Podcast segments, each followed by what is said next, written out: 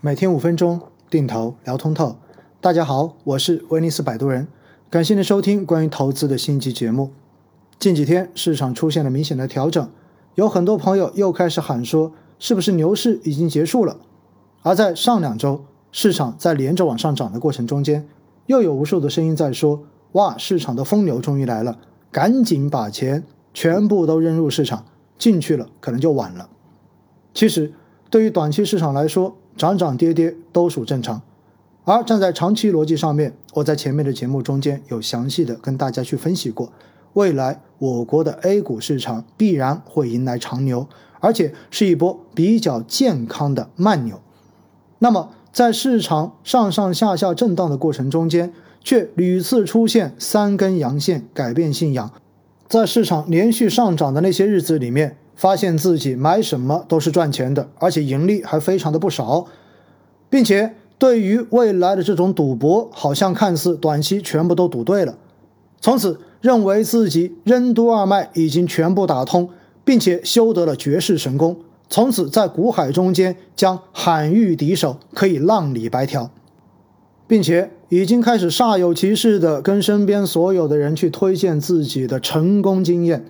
并且对于提醒风险的相关人等表现出不屑一顾的蔑视，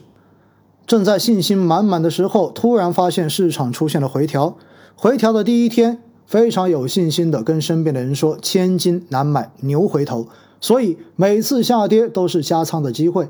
连续下跌的第二天，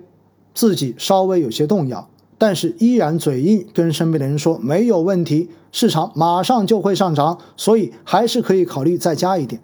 市场跌到第三天，已经没有任何的想法要跟身边的人说任何的话，心里面在暗暗懊恼：为什么我没有在高位直接把手中所持有的仓位给卖掉呢？市场持续下跌四天、五天、六天，这个时候已经不再怨恨自己，而是怨恨整个 A 股不争气。到最后又落到一个结果，果然中国的 A 股就是矮股，就是不应该相信的，就是不值得相信的。于是跟自己未来的投资打下一个定义：我是再也不会去参与 A 股市场投资的，谁也不要再跟我说投资的话题，投资并不适合我。于是当市场又到了该买的时候，不管身边的人怎么劝说，不管看到多少相关的信息。心里面会跟自己默默的强调说，这个东西不能碰，绝对不能碰，一定不能碰。碰了之后，未来又会亏钱。然后市场在一路上涨，然后又连续的出现了三根阳线、四根阳线、五根阳线的时候，那里蠢蠢欲动的心情又开始被激发。激发之后，开始在低位。付出一点点的成本去尝试，发现有赚到钱，于是伴随市场上涨的过程，加仓的金额越来越多，最后所有的钱又加在了最高点，市场又开始出现下跌，于是又开始怀疑，又开始怨恨，又开始给自己下定义，其实不适合做投资，这就是韭菜的生涯。我一直跟大家强调说，我们要让自己变得更加专业。我们要站在更加宏观的角度去看待市场长期的走势。如果你相信中国 A 股的将来会伴随着中国经济一起发展，未来的市场大概率还是向上走的，那么我们根本就不需要去做择时，而是按照我们一开始设定的投资纪律，好好的扣款，好好的定投，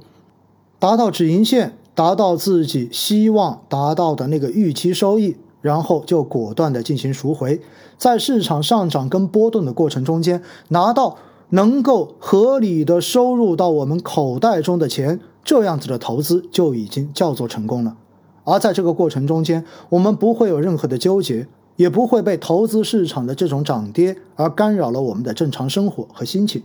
这才是对于广大普通人正确的投资方式。这两天市场的调整，应该说。是预期之中的事情，也是监管层希望看到的事情，因为前期市场的这一种暴力拉升，实在是不符合整个市场慢慢往上涨的慢牛预期。所以，当市场涨得过快的时候，你会发现监管机构先是喊话，在清查场外配资，接着银保监会又直接喊话要严控金融体系资金的流向。坚决不能让资金违规流入房地产市场跟资本市场进行空转。而接着，你看到深圳市政府立马出台了极其严格的房屋限购措施，再加上今天，央美直接对茅台提出了点名批评。所有的这一切，难道你没有看到背后的内在逻辑吗？我们需要牛市，但我们需要的是慢牛，因为我们需要慢牛配合整个经济结构调整，我们需要慢牛配合注册制改革，我们需要慢牛来给实体经济真正的融到资。说到底，慢牛的根本目的是为了更好的让金融能够支持到实体经济，而疯牛除了能够带来泡沫，除了最后得到泡沫破裂之后的一地鸡毛。可能剩下的什么都没有，所以才会有接二连三的喊话，才会有各种措施的出台。市场出现调整，不是坏事情，是好事情。而作为定投的你，是不是应该安心的继续的坚持下去才对呢？